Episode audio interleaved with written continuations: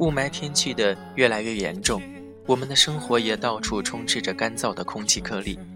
生活在这样的环境里，久而久之，心灵也变得干瘪，要时常让自己流泪，灌溉心田。有人说，人的眼泪可以蒸发痛苦，排除体内的毒素。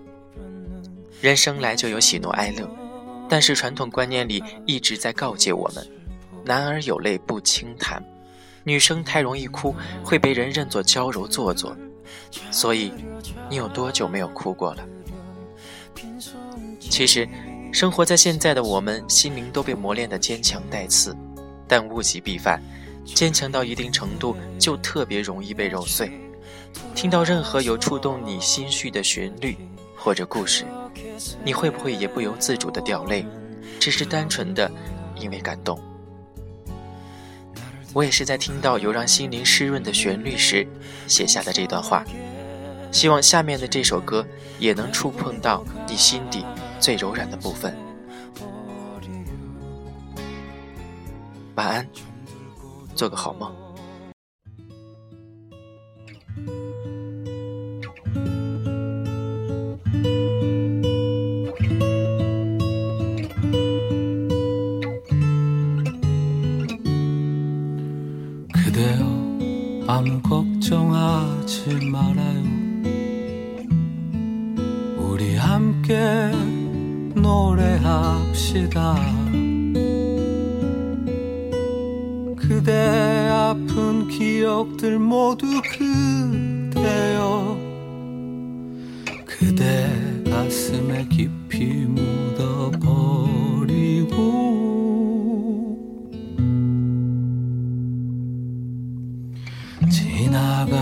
것은 지나간 대로 그런 의미가 있죠.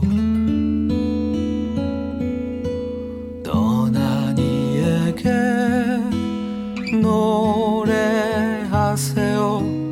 후회 없이 사랑했노란 말해요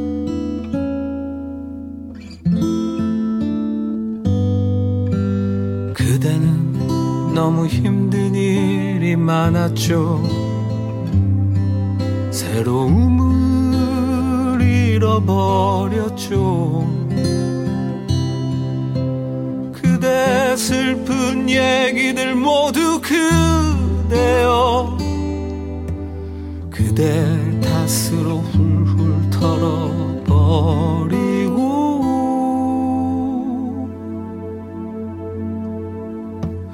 지나간 것은 지나간 대로 그런 의미가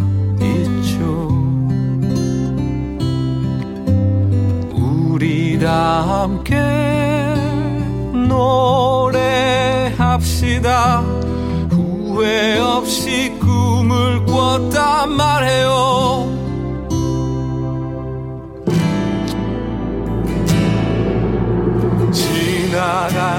것은 지나간 대로 그런 의미가 있죠.